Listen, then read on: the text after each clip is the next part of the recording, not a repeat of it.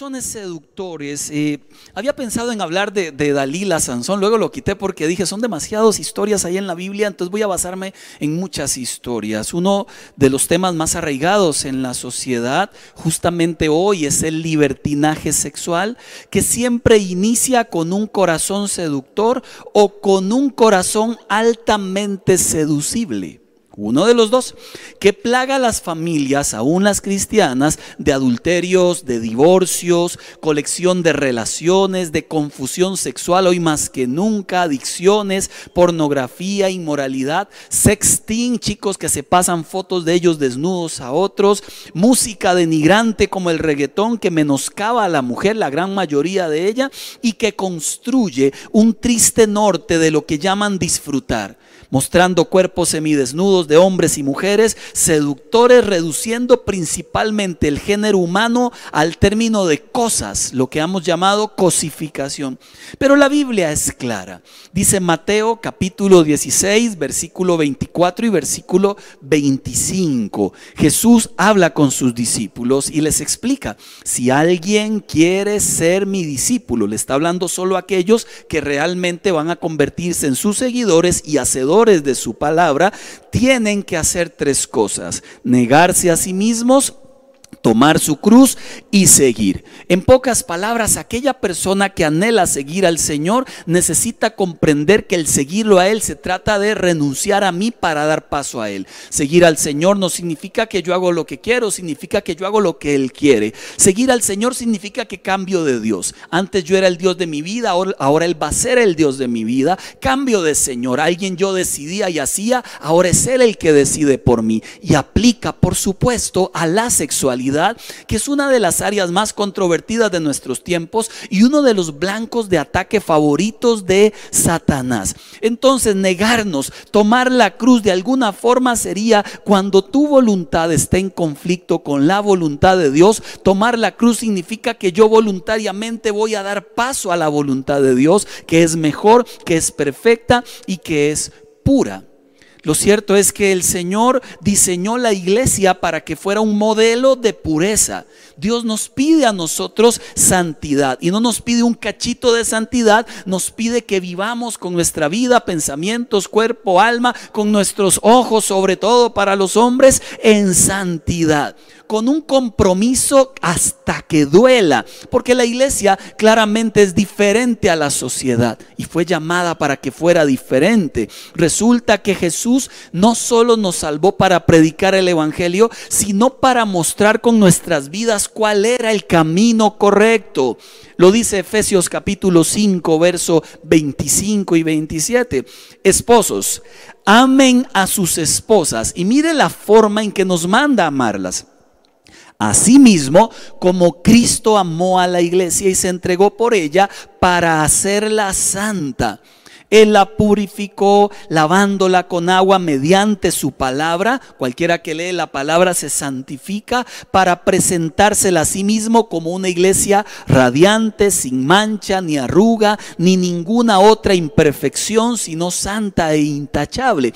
Y ese es el llamado que tenemos. El llamado que tenemos es que en medio de un mundo convulso nosotros tengamos la gracia del cielo, la valentía del cielo para tomar decisiones diferentes. No le habla a alguien que no le cuesta, le habla a alguien que le cuesta. Y como me cuesta, con mucho más razón, predico de estos temas.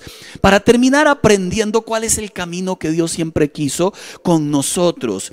Los, los hombres sobre todo debemos tomar la decisión de educar la vista, porque por ahí entra generalmente muchos de nuestros problemas como, como seres humanos. Las mujeres y hombres debemos tener la valentía para analizar si alguna de las conductas que tenemos actualmente está seduciendo con intención o sin intención.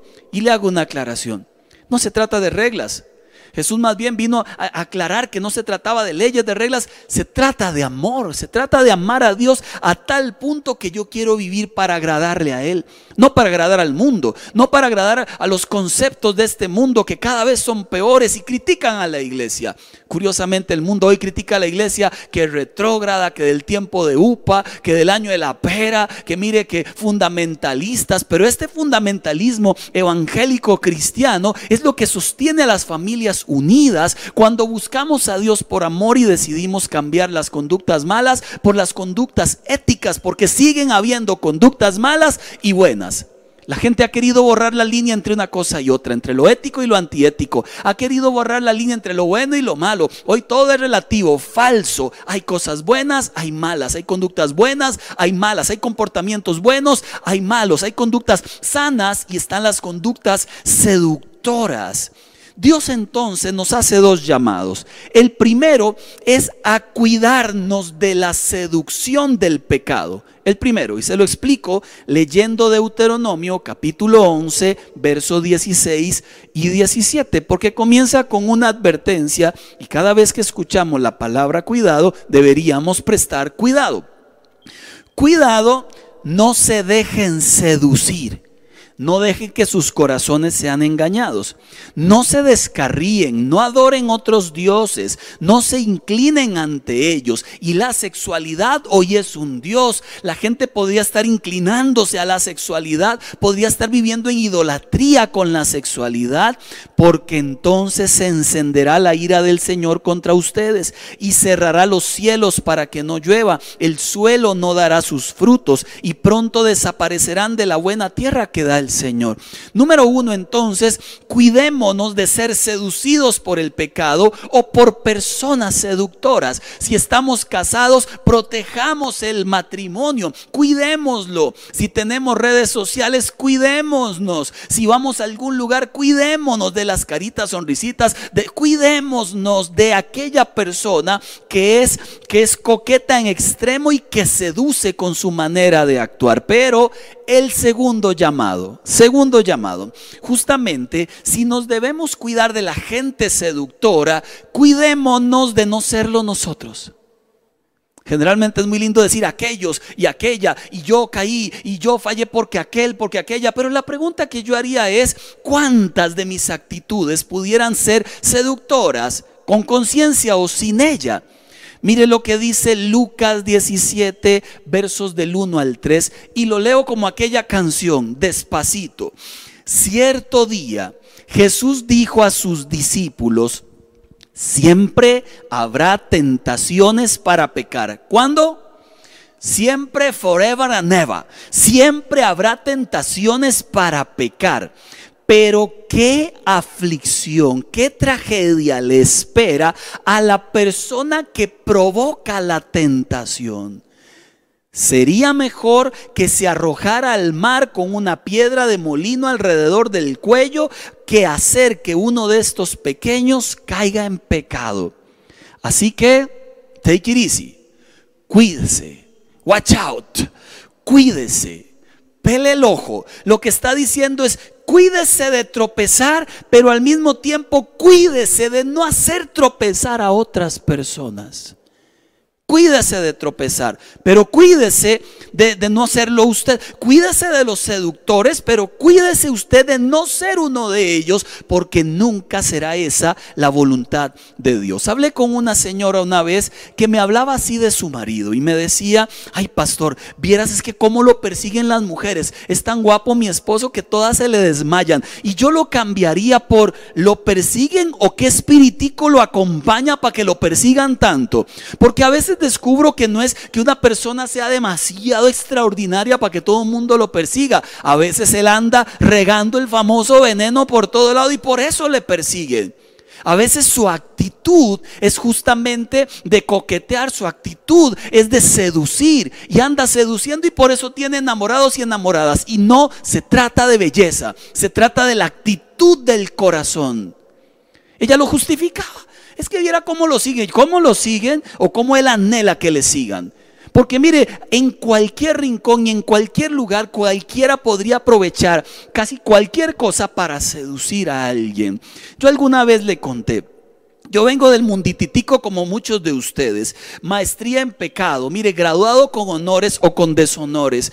Lo cierto es que uno creció en ese mundo de la seducción. Uno aprendió a dejarse seducir y a seducir. Y uno aprendió a ver con cuánta salía, con quién salía, si eran casadas, no casados, no importa, la idea es hacer daño.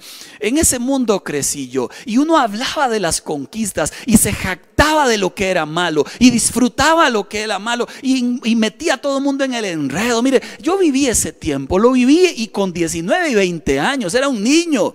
Pero me creía un gran hombre porque me hicieron creer que de eso se trataba la vida. El asunto es que cuando le entregué mi corazón a Cristo a los 21 años, yo entro a la iglesia, pero una parte de mí le costó mucho convertirse. Y justamente era esa parte del buena nota, seductor, confianzudo, ¿verdad? Eso de que sin darme cuenta, porque de verdad, de verdad, que no era por mala nota, era por, por cultura, porque lo había aprendido, porque ni siquiera me había dado cuenta de que lo hacía. Y alguna vez se lo compartí. Fui a un campamento y habían tres muchachas y con las tres sembraba un poquito, pero con ninguna iba a andar. Ah, que les cueste. Lo cierto es que hablaba con una, luego iba y enseñaba, porque yo, yo cuando eso era líder de jóvenes, y después hablaba con otra y, estaba, y luego iba y enseñaba, y después estaba con la tercera. Andaba sembrando en todo lado, y mi chiquita, y la sonrisa, y el feliz. Mire, al final, una de las líderes me paró en seco. Al pastor de jóvenes, que era yo. Y no me avergüenza de decírselo porque hay mucha gente así que no es pastor de jóvenes, pero tiene el mismo mate. Y yo estaba allí hasta que ella me llamó en medio de, uno de los recreos, ¿verdad? El campamento de jóvenes y me dijo, Marco, con todo el respeto, pero decídase. Si le gusta alguna de las tres, échele el cuento y sea el novio, pero qué feo se ve que ande coqueteando con las tres. Usted no sabe el daño que les hace. Yo dije, yo no ando coqueteando con ninguna. No, yo, yo solo soy buena gente. Usted no entiende que su manera de ser para mal lo está haciendo, está dándoles ilusiones. Yo no estoy dando ilusiones. Claro que sí, porque no hay nada más lindo que sentirse atractivo para alguien. No hay nada más lindo que saber que alguien está desmayado por uno. Esa es parte de la inmadurez, ¿verdad? Porque uno no mide las consecuencias. Y en momentos como estos uno dice, bueno, se vale, tenía 21, no se vale y ahora que tienes 40 menos, ¿verdad? Y cuando tienes 50 menos, ¿verdad? Porque eh, eh, resulta que el diablo no da tregua. Él puede hacer caer a alguien de 60 como a alguien de 40, como a alguien de 30, como a alguien de 15, como a alguien de 20. La misión de él nunca va a ser la felicidad del ser humano. La visión de él siempre va a ser el cambio de la identidad de un ser humano, de aquello que Dios le dejó por lo que él quiere que se dé. Definamos algunos tipos de seductores, seductoras, pero antes permítame aclararle un concepto. Arreglarse y verse bien es bueno. Eh, sobre todo para el soltero, ¿verdad? Que consiga a alguien, buenísimo. El casado para darse mantenimiento a, usted mismo y a su cónyuge, buenísimo. Cuidarse, hacer ejercicio es bueno. Ahora Eduardo me decía que comenzó a correr, ¿verdad? Y que ahora corre, ya corre 200 metros. Mira, al principio, no, no, poco más, ¿verdad? Poco más de 200 metros pero que comenzó a poquitos y me decía, pasa, arranque usted, comience a hacerlo, mañana arranco, mañana arranco, me comprometo ante, mañana arranco. Lo cierto es que, que eso es bueno, maquillarse, en caso de la señora, arreglarse el pelo, las uñas, eso es bueno. Mire, bajar la pancilla y el salveque, eso es bueno. Esto no está en duda, no estoy hablando de que no nos cuidemos. Qué bonito estar arregladillo, ¿verdad? Qué bonito comprarse alguna carambada y peinarse, hacer una raya como se la hacen ahora los chiquillos. Una vez me la dice, qué bonito, ¿verdad? Pero la pregunta es, ¿cuándo se cruza el límite? De verme bien a seducir con mi vestimenta y actitudes. Cuando se cruza el límite de cuidarme a darle culto a mi cuerpo. Cuando se cruza el límite de ser especial con la gente a andar conquistando a la gente por mi forma de ser. Cuando se cruza el límite de ser atento a ser un coqueto, como diríamos de verdad andar regando veneno. No olvide que las grandes caídas comienzan siempre por inocentes miradas e inofensivas sonrisas. Si usted está casado esas miradas y esas sonrisas son para su esposa. Si usted está casada, esos chistes vacilones y esas miradillas son para su esposo, no son para nadie más. Ahora, si usted está en plan de ligue, así se dice, Johan, plan ligue, así se dice. Vos si, usted está en, en plan ligue, entonces sí, hágale la sonrisilla, pero no a todas. Parece el hermano Canlún, las quiero todas. Mire, no a todas. Si a usted le gusta a alguien, haga la sonrisilla a ese alguien, pero no ande a esta y la otra y aquella, porque hay gente coleccionadora de romances y eso no te hace más sabio, te hace más frustrado en realidad. Lo cierto es que permítame darle algunos tipos de seductores para, para que comprendamos un poco más de qué estoy, de cuál es el tema de esto. Número uno está el seductor encantador, es atrayente, proyecta mucha personalidad, ella, él, mucha seguridad. Muchos se podrían aprovechar de ese magnetismo, de ese carisma para seducir, para engañar, pero esa influencia, si la usamos para bien, pues es gente que logra grandes equipos, grandes cosas, que usa sus palabras con sabiduría, sus acciones son bien pensadas, actúan siempre con prudencia, tienen carisma, tienen encanto, pero saben que lo tienen y cómo lo tienen lo usan con sabiduría. Entonces no es malo que una persona sea encantadora siempre y cuando esa persona lo determine y diga yo voy a ser claro en mi posición, yo voy a tratar de ser ecuánime para no andar pensando, haciéndole pensar a la gente que yo estoy en otra situación. Mire qué lindo lo que dice en parte positiva del encanto, Oseas 2, verso 14.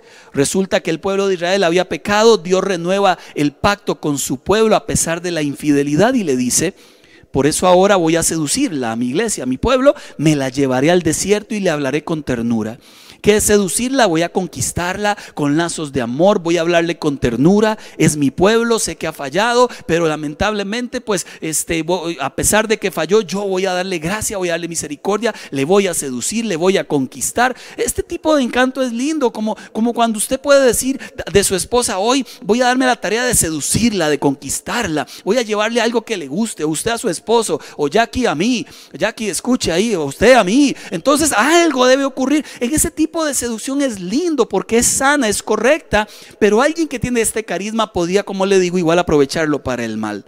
Como sabe que le escuchan, como sabe que lidera, como sabe que habla bonito, entonces podría con conciencia o sin ella, estar aprovechándose de eso. Yo recuerdo alguna vez que en una iglesia que estuve, este, eh, cuando eso, no sé si usted lo recuerda o estuvo en alguna iglesia así, la gente caía así endemoniada, y pegaban gritos y todo. Ahora esto no ocurre tanto, no es que no esté la gente endemoniada, sí existen los demonios y todo esto es verídico, es, bíblico, la Biblia todo lo que enseña es verdad. Yo lo viví en carne propia, ministrando gente y vi experiencias de esas. Pero en aquella oportunidad, eh, no, no olvido que una señora cayó al piso, ahí, ay, qué sé yo, y fuimos a orar por ella, un grupo de gente, varios pastores, y mientras orábamos por ella, la señora se puso fea, los ojos en blanco, esmoa por la boca y a uno de los pastores le dijo, porque te subes al púlpito a ver mujeres. Qué sustillo. Ah, ah, no fue a mí, o sea, no fue a mí. Pero sí le dijo a uno de los que estaba allí. Lo que pasa es que uno dice, qué interesante, cómo uno podría aprovechar hasta una plataforma para seducir. ¿Cómo uno podría aprovechar ser un jefe para seducir? Como es el jefe, tiene poder. ¿Cómo alguien podría aprovechar el hecho de ser carismático para seducir? Están las personas, tanto hombres como mujeres, que se aprovechan de su carisma para seducir a otras personas. Número dos, está el seductor narciso. Ojo, el enamorado de sí mismo, la enamorada de sí misma, suelen proyectar una imagen muy provocativa. Disfrutan mostrando mucho su figura, desean ser admirados, deseados. Las redes sociales son buenas para eso. Disfrutan los likes de sus publicaciones y los piropos hasta pasado de tono. Gente que les escribe babosadas y ella, ay, ay, qué, bárbaro, jajaja. Mira, y, y lo cierto es que pueden que ni siquiera quieran estar con nadie, solo desean ser el centro de atención de todos. Lo que a veces no comprenden es que este deseo de ser admirado, de ser deseado, podría lastimar a quien se ilusiona y se convierten ellos mismos por voluntad propia en objetos de deseo. Algunas y algunos salen a veces con, con fotos con, con trompitas de manazo de mamá molesta. O sea, se toman la foto y la trompilla ahí para arriba y usted dice, ¿cuál es la idea? ¿Cuál es la idea? ¿Cuál es la idea? Son invitaciones sugerentes o por lo menos a veces eso pareciera. Cuidado.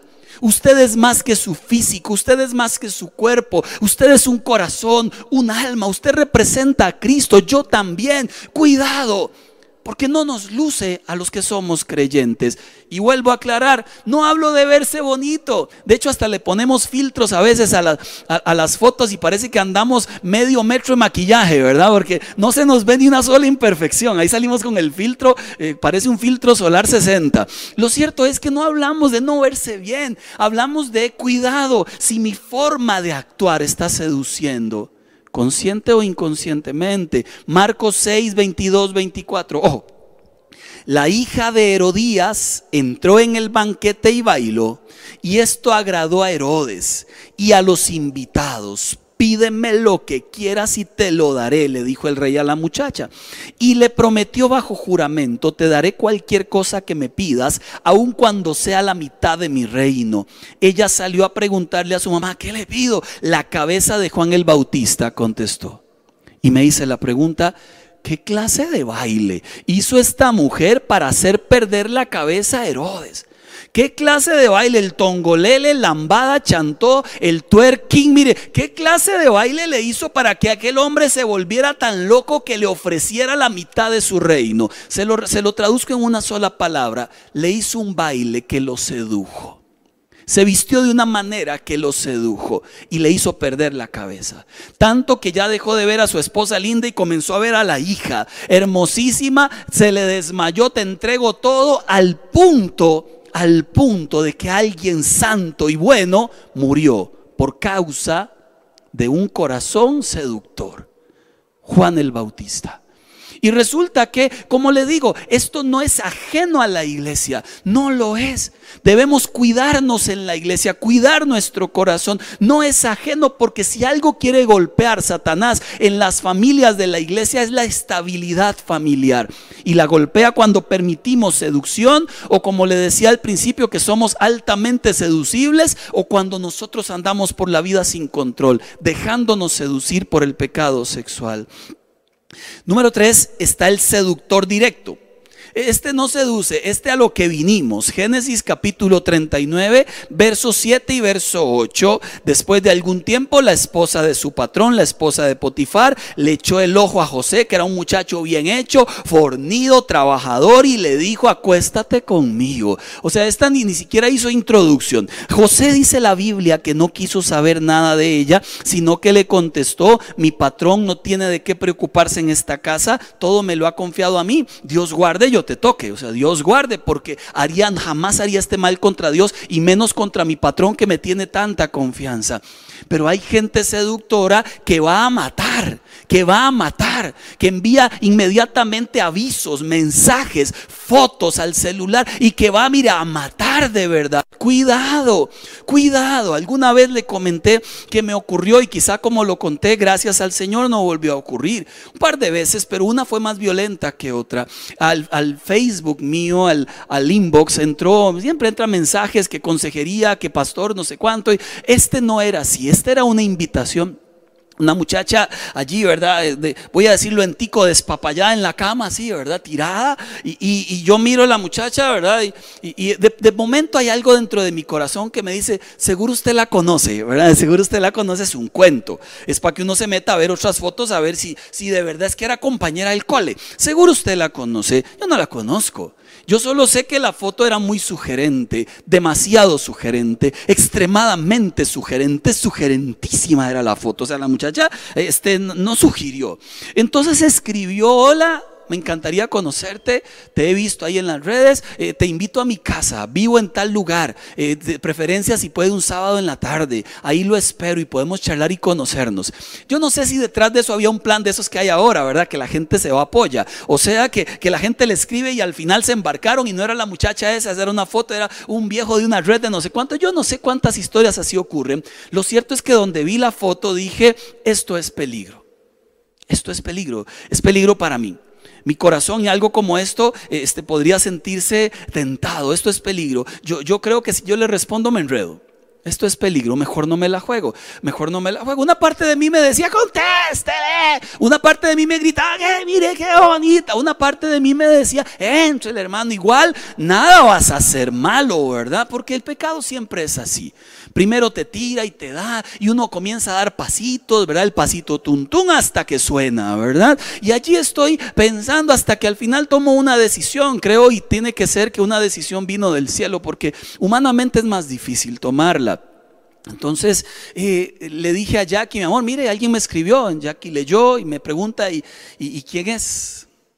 Casi me preguntó, ¿y cómo es ella? ¿En qué lugar se enamoró de ti? ¿Quién es? Y, y yo le dije, no sé, pero, pero eso fue lo que me escribió. Ella me pregunta, ¿y usted qué va a hacer? Y, yo le dije, yo nada. Si quiere usted le responde. Entonces Jackie le respondió, este, estimada hermana, eh, mi esposo no puede ir a su casa ni yo porque estamos trabajando en la iglesia, etcétera, etcétera. Pero, pero con mucho gusto venite a la iglesia, aquí te recibimos, mi familia, un gran abrazo. Una respuesta muy sabia, ¿verdad? No ve que le despidió, eh, cochina, inmoral, pecadora, diabla. O sea, no, no, le, recibí, le escribió con, con, con altura, ¿verdad? Y entonces me bloqueó la muchacha. Pero, pero Qué interesante, ¿verdad? Porque si usted se pregunta, ay pastor, ¿qué carga? ¿Cuál carga? ¿Cuál carga? Carga el Señor. Ese sí es de verdad especial, ese sí es protector, ese sí es sabio, ese sí es perfecto. Y a Él acudimos en momentos como esos. A Él es que acudimos. No nos la jugamos, no nos damos ni medio por una razón. ¿Cómo fue que llegó Lot a Sodoma y Gomorra, ciudad de perdición, ciudad de perversión sexual. ¿Cómo fue que llegó Lot a Sodoma y Gomorra? Llegó un pasito a la vez. Se separaron los pastores, en problema los pastores de él, los pastores de Abraham, y al final Abraham le dijo, escoge usted un camino, yo escojo otro. Entonces Lot se fue eh, apuntando hacia la ciudad de Sodoma y Gomorra, y un día se acercó un poquito, otro día se acercó un poquito más, otro día se acercó un poquito más, otro día se acercó un poquito más, otro día entró a Sodoma y Gomorra y luego no pudo salir. ¿Qué pasa con el pecado sexual que es igual? ¿Qué pasa con la pornografía que es igual? ¿Qué pasa con la coquetería que es igual? ¿Qué pasa con la persona que le escribe a alguien y, le insinúa cosas que es igual? Te estás acercando, te estás acercando y llegará un momento en que no puedas salir. Te estás acercando y llegará un momento en que estés sumergido en este mundo y no puedas salir de allí. Te estás acercando con mucho peligro y hoy el grito que le hago y que nos hago a todos es cuidado. No es el camino. Cuidado, no es la vereda. Cuidado, como dice Proverbios, los pies de ella te llevan a la muerte. Cuidado, como el ave que le ponen la trampa allí y se mete en medio de la trampa hasta que una flecha cruza su corazón. Cuidado, no es el camino. El que está casado sabe de qué le estoy hablando. Cuidado con esas conversaciones. Cuidado con esos textos a las muchachas que usted no sabe ni quiénes son. Cuidado con las sonrisitas. Cuidado con el cariñito. Cuidado con las palabras dulces y especiales a una compañera o a un compañero de trabajo. Cuidado, te estás acercando peligrosamente a la destrucción de tu familia. Cuidado. Me lo digo a mí, se lo digo a usted, porque en cualquier momento y en cualquier lugar puede saltar la liebre. Y alguien podría hacernos sentir especiales. Y alguien podría hacernos y decirnos alguna palabra que nos confunda el alma y el corazón. Y en ese momento puede nublarse la mente a tal punto que ya deja de pensar con cordura, hasta el punto de sacrificar la propia familia. Y yo creo que no todos, muchos hemos estado en situaciones peligrosas. Muchos hemos estado expuestos al peligro, a veces porque nos tienta de allá para acá y a veces porque nace de aquí para allá. Muchos pudiéramos haber dicho, Dios mío, dejé los pelos pegados en el alambre, ¿verdad? Como, como en los exámenes que hacíamos allá en el colegio cuando eh, la nota era 65 y sacábamos un 66.4. Mira, ahí decimos, Señor, gracias porque apenas pasé. Hay momentos en nuestras vidas donde es mejor decir, dejé los pelos en el alambre que no dejé la vida en el alambre. No me acuerdo quién fue el que dijo, es mejor, es mejor amanecer en los brazos del Señor que en el regazo de alguna Dalila. Es mejor, es mejor siempre dedicarse más a Dios. Y así viene la fuerza del cielo para evitar la tentación. Segunda de Pedro 2.14 y este versículo es bastante interesante. Tienen los ojos llenos de adulterio. ¿Oyó? Sus ojos todo es sexual. Todo es a nivel sexual. Todo a su alrededor es sexual. Miradas, conversaciones, chistes, todo es llevado al plano sexual. Aquí hay un problema, ya se perdió el control. Tiene los ojos llenos de adulterio, son insaciables en el pecar, seducen a gente inconstante. Por eso hay tanta gente que repite fracasos en relaciones una y otra vez, una y otra vez, una y otra vez, y no saben por qué se enredan con una, con otra, con otra persona, y luego se vuelven a, a fracasar y se divorcian de uno cuidado y no está siendo usted influenciado por un espíritu de seducción, si le podemos llamar así, porque hay, quiero que sepa. Cuidado y tantos fracasos emocionales y sexuales no se deben de verdad a que no hemos estado alerta de lo que estamos permitiendo entrar a nuestras vidas. Y número cuatro, el seductor manipulador. Jueces capítulo 14 versos 15, 17. Entonces Dalila le dijo a Sansón, ¿cómo puedes decir que me amas si no confías en mí? Ya van tres veces que te burlas de mí y aún no me has dicho el secreto de tu tremenda fuerza. Sniff, sniff. Como todos los días lo presionaba con sus palabras y lo acosaba hasta hacerlo sentir harto de la vida, al fin el hombre cayó y le dijo el secreto de su fuerza y usted recuerda la historia de Sansón. Dios cumplió el propósito en él, pero sin ojos, y murió.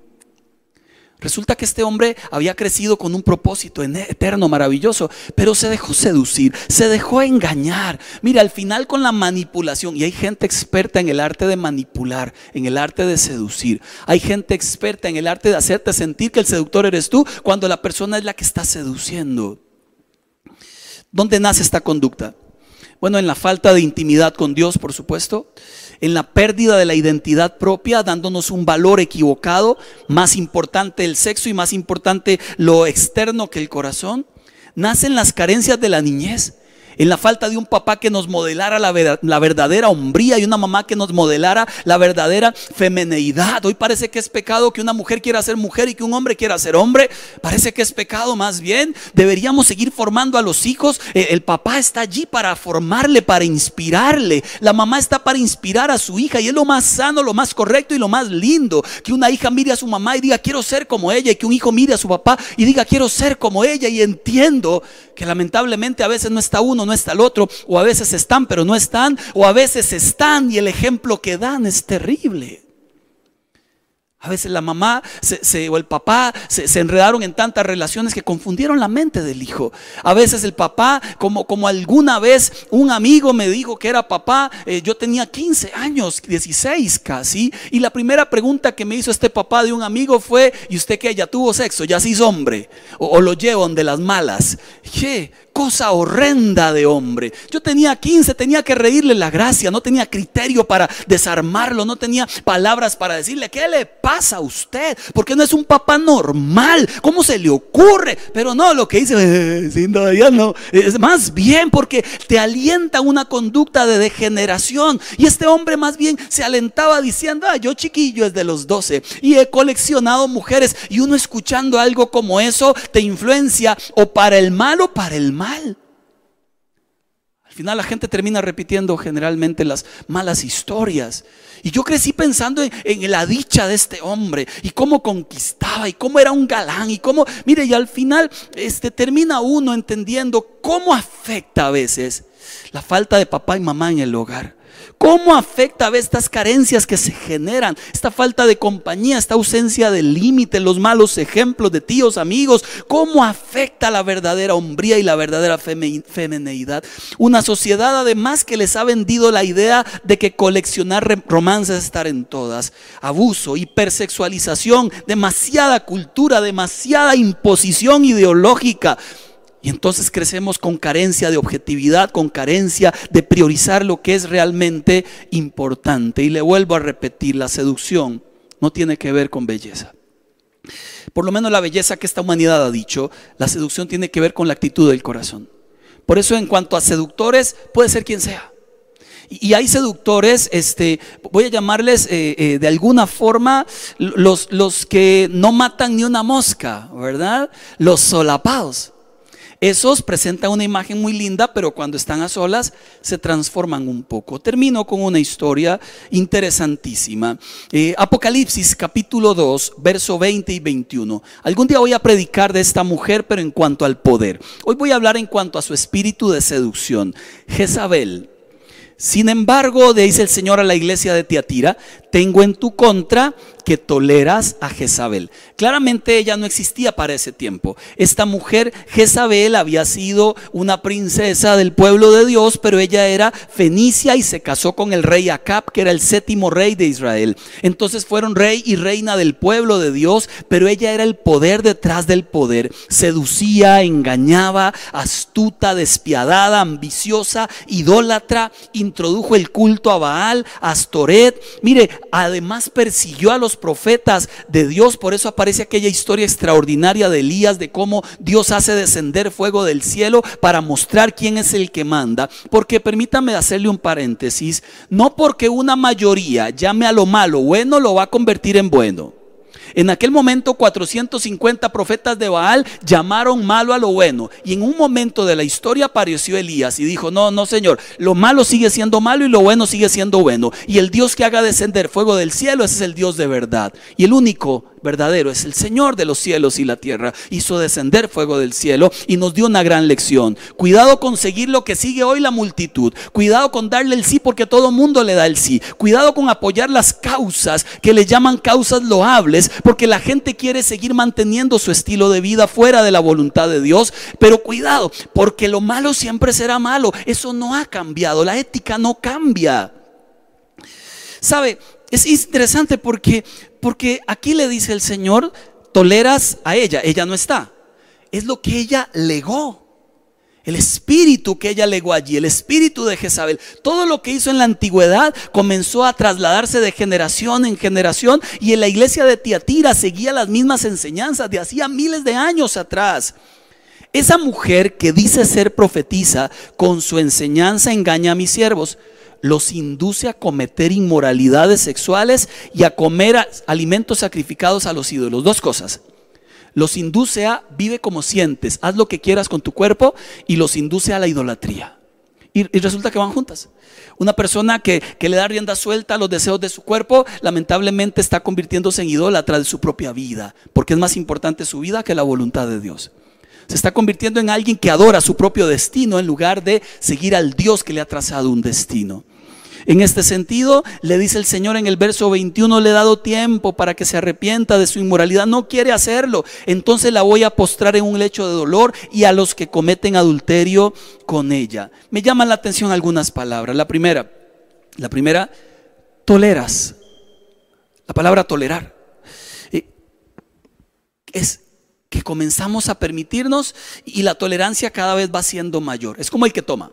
¿Verdad? El que toma al principio tomaba un poco, pero ya ese poco no le hace efecto. Ahora ocupa un poquito más, pero ya ese poquito más no le hace efecto. Ahora ocupa un poquito más, pero ya ese poquito más no le hace efecto. El que consume droga, el que tiene algún vicio, generalmente es progresivo no se sacia con un poquito, se necesitan mayores dosis. Y en este caso pasa igual. Este pueblo de la iglesia de Tiatira comenzó a tolerar que alguna conducta, que dos, que tres, que ya no era tan grave, que ya no era tan mala, que un día me permití algo, que un día pasé toda la noche viendo lo que no debía, que un día coqueteé con quien no debía, que un día toqué, que un día hice, que un día adulteré. Y al final comienzan la persona a tolerar, a tolerar. No hagas nada sabiendo que está mal en tu vida que mires la maldad y ya no te inquietes, eso es un problema, porque la mayor tragedia o las dos más grandes tragedias de un ser humano en esta tierra, la primera es dejar de escuchar a Dios.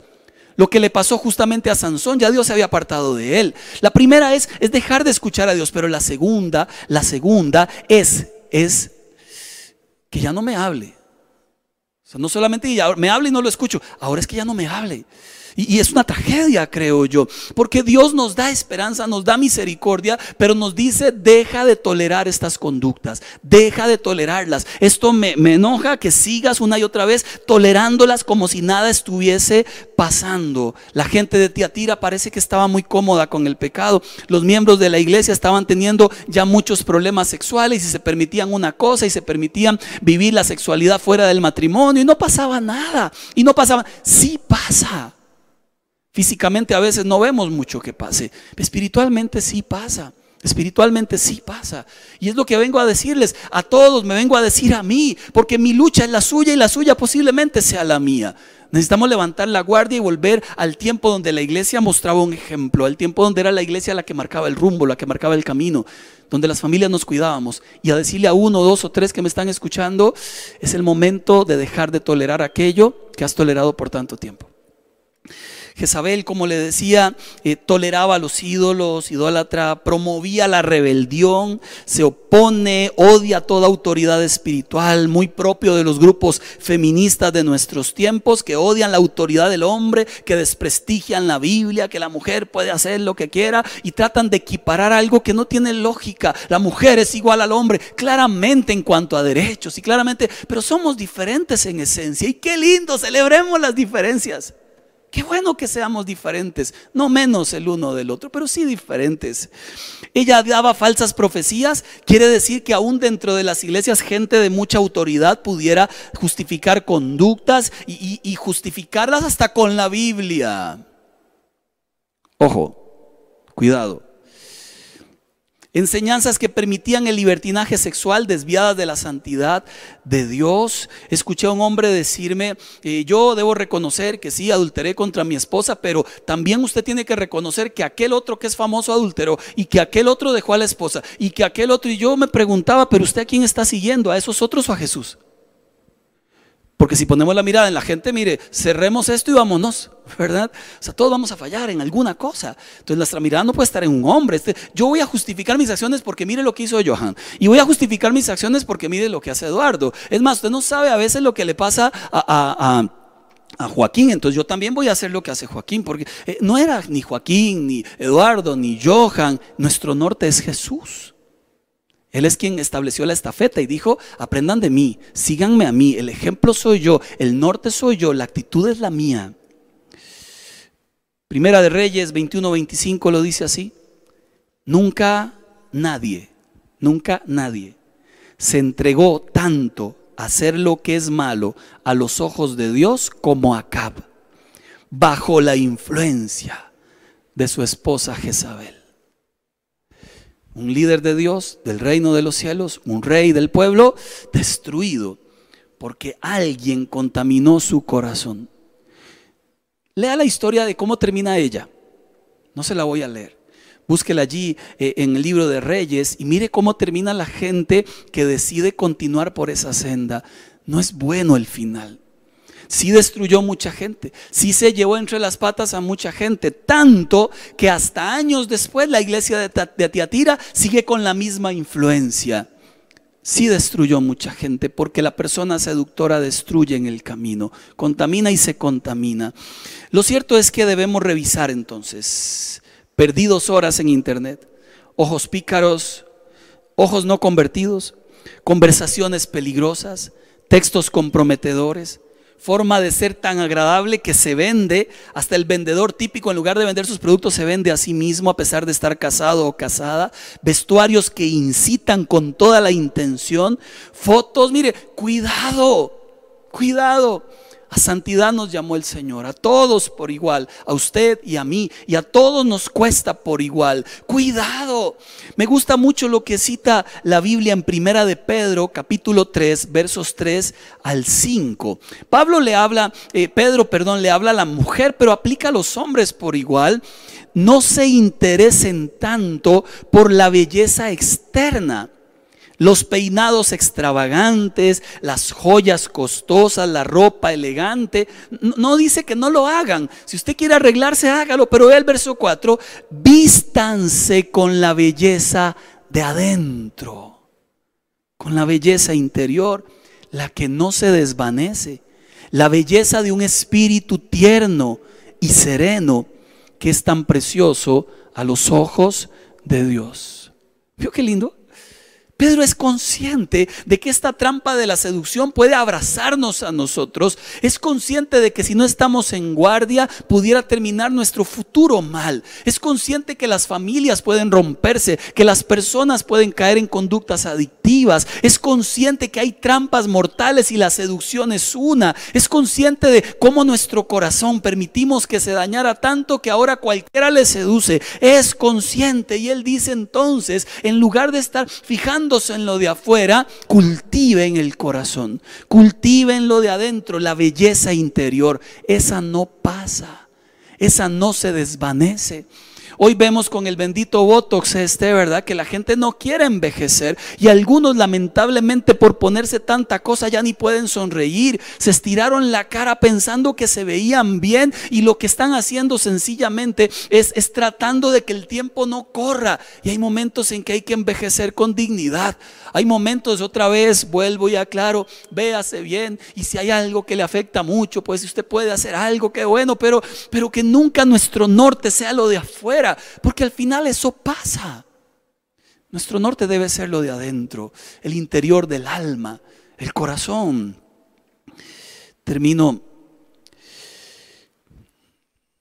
¿Qué hacer? Algunas cosas. Y luego vamos a cantar una canción que, Eduardo me recordó ahora antes de, de la reunión. Un hombre que sí sabe de canciones cristianas. ¿Qué hacer? Número uno, renunciar a las mentiras. Yo no nací así. Yo no nací confundido sexual. Yo no nací con hipersexualizado. Yo no nací coqueteando. Yo no nací jugando de, la gran cosota. Yo no nací así. Algo aprendí en el camino. Algo me hicieron. Algo aprendí. Algo me dejaron de hacer. Pero ya, ya que sé que yo no nací así, entonces debo comprender, yo no soy una cosa ni la gente son cosas. Son seres humanos con sentimientos, con corazón. Yo no nací de esta manera. Una vez que golpeamos esa mentira, pasamos al segundo punto. Debo renunciar a las mentiras y número dos, renunciar a las conductas seductoras, porque el codiciar a otros sigue siendo pecado. Y el estar enamorado de uno mismo también. Debemos renunciar a la mentira y renunciar a las conductas seductoras. Y todos sabemos qué tenemos y qué hacemos y qué no hacemos. Número tres, renunciar a cualquier influencia demoníaca, porque si el espíritu de Jezabel existió y se manifestó, yo creo que hoy muchos, aunque no lo tengan adentro, podrían estar siendo influenciados por la actividad del enemigo. Y eso es bíblico, 100%. La actividad del enemigo no para. Y podría alguien estar repitiendo caídas porque está siendo completamente influenciado y no ha renunciado justamente a esta influencia. Número cuatro, debemos renunciar al placer temporal por la gloria eterna. Esto que hago es temporal, esto que hago me da placer temporal, pero hay algo que Dios ofrece que es más grande que mi sexualidad y tiene que ver con su gloria eterna. Eso se llama crecer en carácter y justamente una señal de madurez. Número cinco, debo renunciar a deshonrar mi cuerpo, mi familia, mis hijos. Porque la seducción, como le he repetido, termina logrando su objetivo, que es traer devastación familiar. Hoy quiero hablarle como como alguien que vive en este mundo, como alguien que se levanta cada mañana y le dice al Señor, Padre, líbrame del mal y líbrame del maligno. Quiero hablarle como alguien que conoció las profundidades de la maldad y que como creyente la ha pulseado en serio. Quiero hablarle como alguien que, que ha luchado y que le cuesta también como a usted. Al final me preguntaba, ¿cómo termino la historia? ¿Cómo termino la enseñanza de hoy? Y tenía una historia que tiene que ver con arrepentidos. Pero, pero sí, claramente le estoy invitando a eso. Pero, pero más le voy a invitar con una historia que vi hace poco en un programa real. esta chica se fue de casa. Si, pueden ayudarme, esta chica se fue de casa. Eh, se peleó con la mamá, la mamá no la entendía, el papá no la entendía, se enojó con medio mundo y, y al final pues ella quería un poco de libertad. Entonces no quería estar con la mamá porque al final la mamá le ponía muchas reglas y, después tampoco quería estar con el papá y al final este, los papás se separaron, tampoco quería quedarse en una casa o en la otra, al final se fue de los dos. No, no estuvo ni en una casa ni en la otra. Y terminó entregando su cuerpo al primero que se le atravesara en el camino. Tal vez porque estaba muy enojada, tal vez porque necesitaba un poco de placer para calmar el dolor. No sé las razones, eh, solo sé que ella contaba su historia. Eh, ella terminó prostituyéndose todo empezó como un vacilón, no es que todos los que se dedican a, a, ser coquetos o de alguna forma, no es que todos los que se dedican a, este tipo de conducta terminan ahí, ella sí. Ella terminó allí prostituyéndose con un hombre, con otro hombre, con otro hombre, con otro. Con los años comenzó a consumir droga, se fue destruyendo las malas decisiones, pasó mucho, mucho tiempo y, llegó el momento, ¿verdad? Ya estaba un poco mayor, ya, ya aún los hombres la rechazaban porque estaba mayor, ya no era aquella muchacha joven que comenzó su tiempo fresca con aquel cuerpo y ahora el tiempo había hecho estragos en su vida, la droga le había arrebatado algunos de sus dientes, la figura, el rostro, todo. Eh, lo cierto es que, que hasta el papá le perdió el rastro. Porque uno como papá en momentos como esos, pues podría decir, ah, anda haciendo el mal, ya, ya ni la busco. Él intentó varias veces y ella le rechazó. Varias veces intentó ayudarle y ella le rechazó. Todas las veces le rechazó. Al final él dijo, ella la que quiere vivir así, haga lo que quiera, pierda ser. Pero, pero le digo algo que usted lo sabe, si es papá, si es mamá. Uno nunca deja de ser papá. uno le sigue doliendo. A pesar de que uno diga, destruyase, duele ver a la familia así. Duele ese papá. Se la topó uno de los días. ¿Qué haces? ¿Qué hubieras hecho? Primero la regañada, ¿verdad? Usted mire cómo está por, por, no seguir los consejos, por haberse alejado de Dios. Vea todo lo que le ha pasado. Mire qué fea se ve, ya destruida. ¿Cuántas cosas? ¿Cuántas cosas? Este papá no le dijo nada, solo corrió y la abrazó. Se fundieron en un abrazo de 15, 20 minutos y lloraban desconsoladamente. Ella, porque sentía el amor del Padre, a pesar de todo lo que había hecho. Y él porque la amaba, a pesar de todo lo que ella había hecho. Dicen, dicen que al que mucho se le perdona, mucho ama. Dice la Biblia. Yo no sé qué le perdonó Dios a usted. Yo sí sé que me perdonó a mí. Mucho. Mucho. Yo, de cierta manera me reflejo en esta chica que le cuento. Y, muchos hoy de los que están escuchando con alguna actividad oculta, con alguna actitud incorrecta, seguro estaba esperando que al final yo le dijera, y ahora el palo viene sobre ti, y el juicio caerá. Hoy quiero decirle de parte del Señor, ahora el Señor corre a tus brazos abrazarte. Y con su abrazo te va a decir una sola cosa, no es este mi plan. Hay otro. No es este mi plan. No es ese. No es por ahí. Hay otro que te va a devolver la dignidad. Hay otro que te va a restaurar el alma. Hay otro que, te va a ver a la altura que tienes. No es ese. Puse a pensar si este hombre pudo ser capaz de perdonar a su hija, abrazarla. ¿Cuánto más el amor de Dios que nos envió a Jesús? Mi misión hoy es decirle a los que la están pulseando, a los que han fallado, a los que se han equivocado, a los que se siguen equivocando, Dios sigue con sus brazos abiertos esperando tu reacción. Esperando tu reacción. Le invito a usted en casa a que cierre sus ojos un minuto, por favor. Y que sea el Espíritu quien hable a tu vida. Padre, he compartido lo que pusiste en mi corazón compartido, Señor, como alguien que también es necesitado de tu gracia, como alguien que también se equivoca tantas veces en tantas cosas, como alguien que tiene que plantarse firme ante el pecado para que no me lleve como, como el agua al mar y me tire al fondo.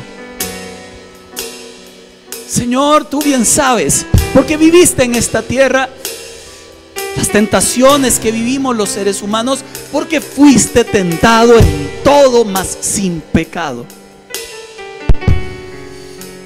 Y hoy nosotros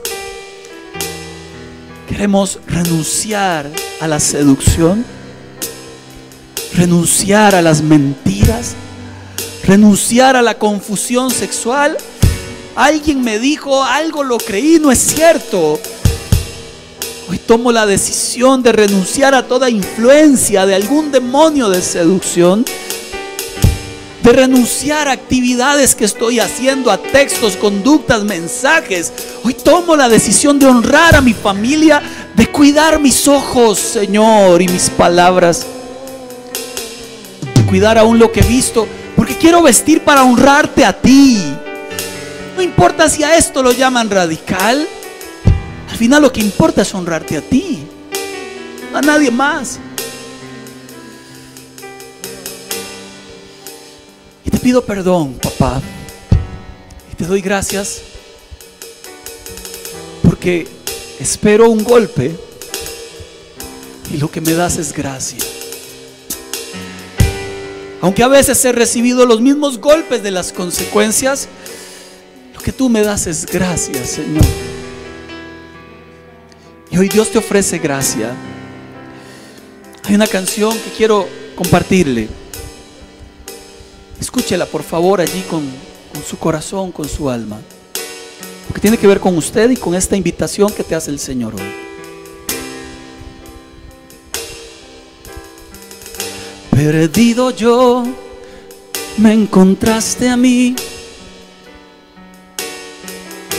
Tomaste mi mano, me acercaste a ti. Torpe soy y me das tu amor. Loco soy para el rey de amor. Diste alas para volar. Hoy pinto el cielo con mi cantar. Lo que soy viene de ti. Lo que yo quiero es más de ti. Es gracia, Dios. Yo nada soy sin ti. Tu gracia hoy brilla en mí.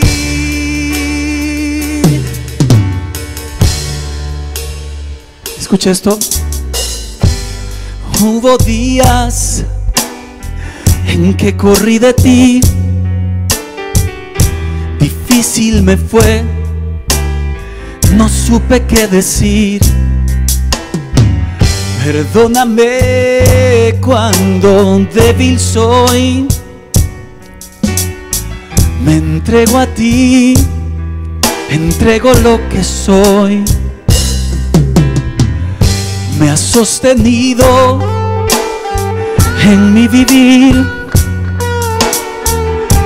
Fuiste mis ojos cuando ciego fui. Tu gloria brilla en mi aflicción.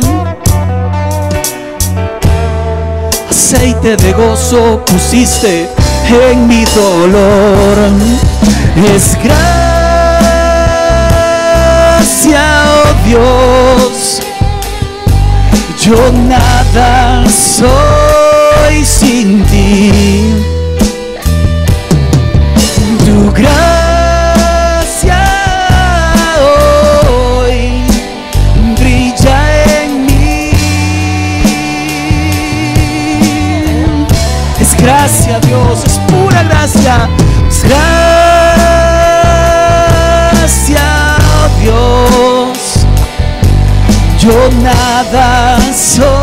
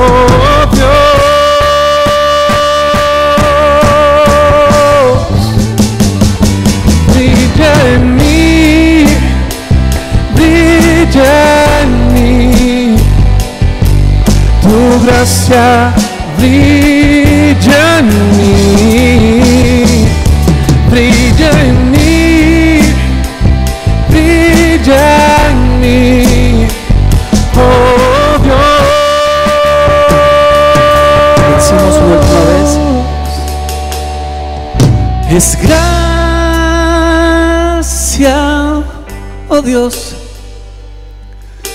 Yo nada soy sin ti. Tu gracia hoy brilla en mí. Señor, y así traemos nuestro corazón a ti. Humillado, arrepentido y suplicando que construyas una nueva vida en nosotros, una nueva identidad en nosotros. que nos permitas honrarte con nuestros cuerpos, con nuestros ojos, con nuestros corazones, que podamos terminar la carrera levantando los brazos en alto, habiendo cuidado a la familia, habiendo cuidado nuestra vida y nuestro corazón. Oramos, Señor, suplicando, santifícanos, Dios.